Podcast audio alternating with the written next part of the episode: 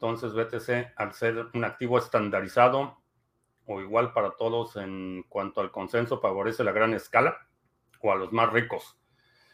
Favorece la escalación. Eh, el, protocolo, por definición, es una estandarización de eh, mensajes. Ah, eh, en términos así muy, muy simples, eso es un protocolo. Un protocolo es cuáles son los mensajes de solicitud y cuáles son los mensajes de respuesta. Eso es un protocolo. Eh, entonces, eh, el estandarizar cómo nos comunicamos eh, favorece la comunicación a gran escala. es una de las razones por las que, por ejemplo, el, idioma inglés ha sido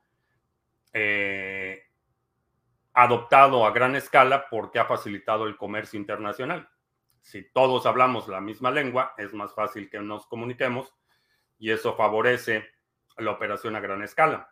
Eh, si cada pueblo hablara un idioma distinto, eh, la cooperación sería prácticamente imposible a gran escala. Eh, veríamos que de hecho fue, es la historia de, de, la evolución del lenguaje.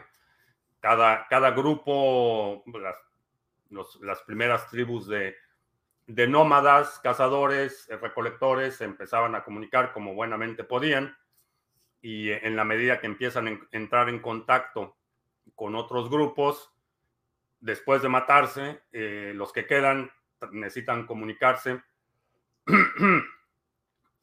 pasamos a la evolución de, la era agrícola, donde ya no era tan necesario matarse porque había un excedente de producción, empieza el comercio y para comerciar con otros te tienes que comunicar. Entonces empieza a adoptar un lenguaje común hasta que este lenguaje común se extiende al área a la que era posible escalar en ese momento. Hoy en día eh, tenemos gente en prácticamente todos los rincones del planeta eh, que habla inglés y que está involucrada en el comercio internacional. La estandarización permite operar a gran escala y lo mismo aplica a, Bitcoin, en el que todos los nodos del planeta hablan, el mismo idioma, el mismo protocolo, o las personas. La, estandarización favorece la operación a gran escala, no necesariamente a los más ricos, eh, o por lo menos no en su etapa etapa incipiente de desarrollo. Si los ricos pueden cooptar ese sistema de estandarización, entonces sí, eventualmente va a favorecer a los ricos. En el caso de Bitcoin no lo pueden cooptar y es una de las eh, características que lo hace tan, tan resistente. Eh, hablábamos hace un momento del sistema de estandarización, por ejemplo. Los que financian los organismos internacionales de estandarización seguramente tienen este, entrada por la puerta trasera.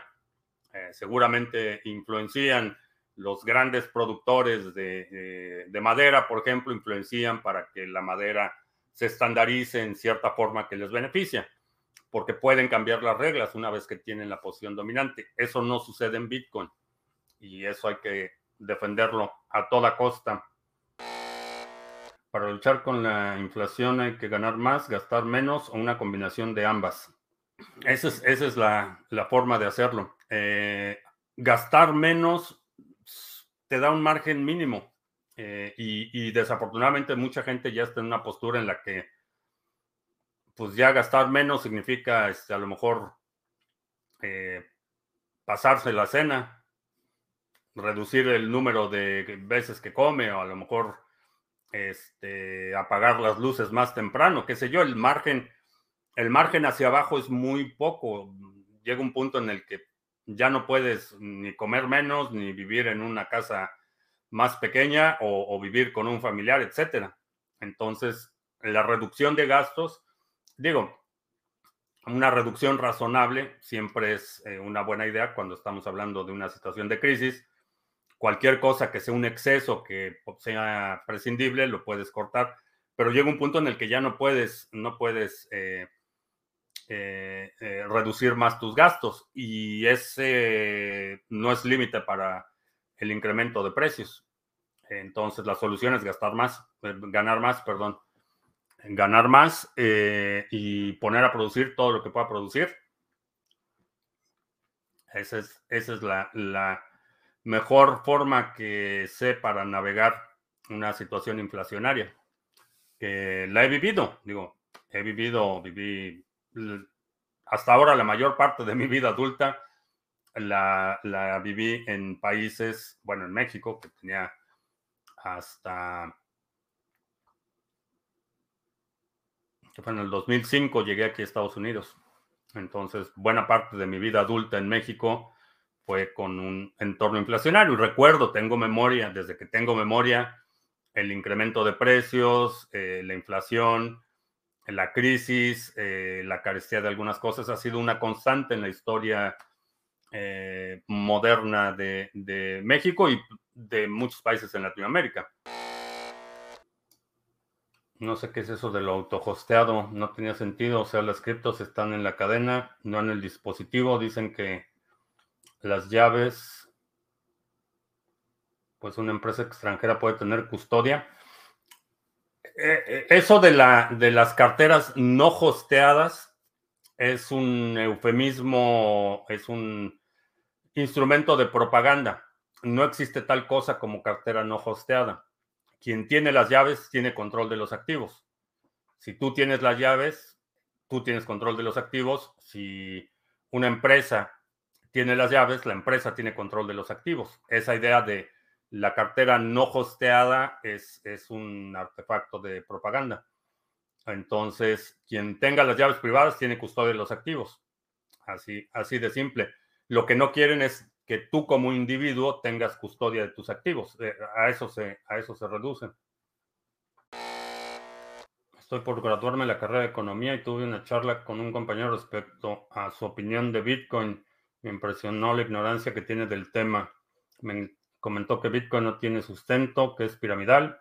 Yo solo escuchaba y me reía de sus argumentos. Sí, me acuerdo en, hace, hace, bueno, ya tiene tiempo, como dos años, creo, o probablemente más. Maclero de Maclero TV, eh, también estudiante de economía, eh, estaba platicando con él y me estaba preguntando cómo hacer para educar a los sus compañeros de la carrera de economía en, el tema de Bitcoin. Y es muy simple la pregunta, eh, y eso aplica para cualquier persona. Cuando, cuando te empiezan a dar argumentos así, eh, simplemente pregúntales cómo funciona el dinero que tienen, eh, cómo funciona el dólar, o qué respalda el dólar, o qué respalda los euros, o qué respaldan los pesos argentinos, o qué es lo que respalda su dinero y cómo funciona. Y la mayoría no tienen ni idea. Una vez que entiendes cómo funciona el dinero, la gravitación, la fuerza gravitacional de Bitcoin te va a traer. Entonces, eh, en lo personal, creo que más que tratar de persuadir a la gente de, eh, de usar Bitcoin o, de las ventajas de Bitcoin, eh, en muchas ocasiones es mucho más efectivo sembrar esa duda de si realmente saben cómo funciona el dinero que ganan y una vez que, siembras esa semilla, eh, si la semilla eh, germina, es inevitable que lleguen a, Bitcoin. Esas nuevas reglas que dices es, eh, resume libertad, privacidad contra conveniencia. Sí, invariablemente la, la conveniencia tiene un costo. puede ser monetario, por ejemplo, si generalmente si vas a una tienda de conveniencia, un OXO, una tienda este, en la esquina, el precio va a ser más caro.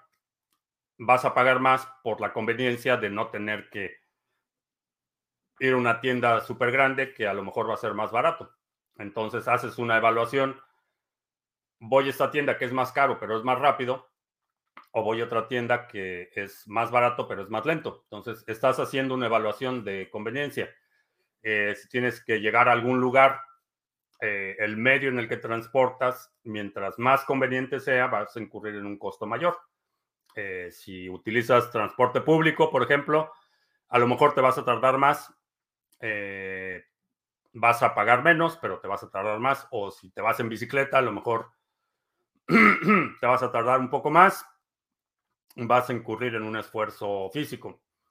Si vas en automóvil o en Uber, vas a pagar más, pero el esfuerzo es menor. Entonces, estamos haciendo constantemente esas evaluaciones. La, la cuestión es que la conveniencia se vuelve adictiva.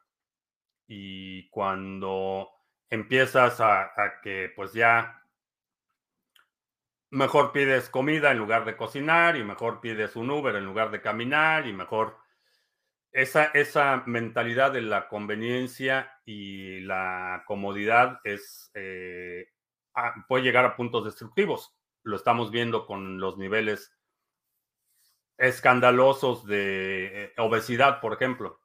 Eh, la dieta que tiene el ciudadano americano promedio es, es desastrosa es muy conveniente, es muy fácil. Eh, te encuentras en cada esquina cosas que puedes comer y es muy fácil. Ah, ahora con Uber, Dash y todos los que dan servicio a domicilio, todavía más fácil, ya ni siquiera tienes que este, ponerte pantalones. Entonces, la conveniencia termina siendo extremadamente destructiva.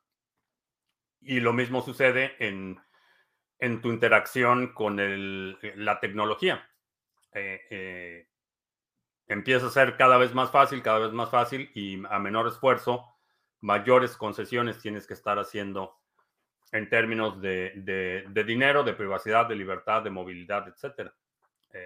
sí, la conveniencia es, el, diría, a riesgo de sonar obsoleto, anacrónico, la conveniencia se está convirtiendo en el cáncer de la sociedad actual.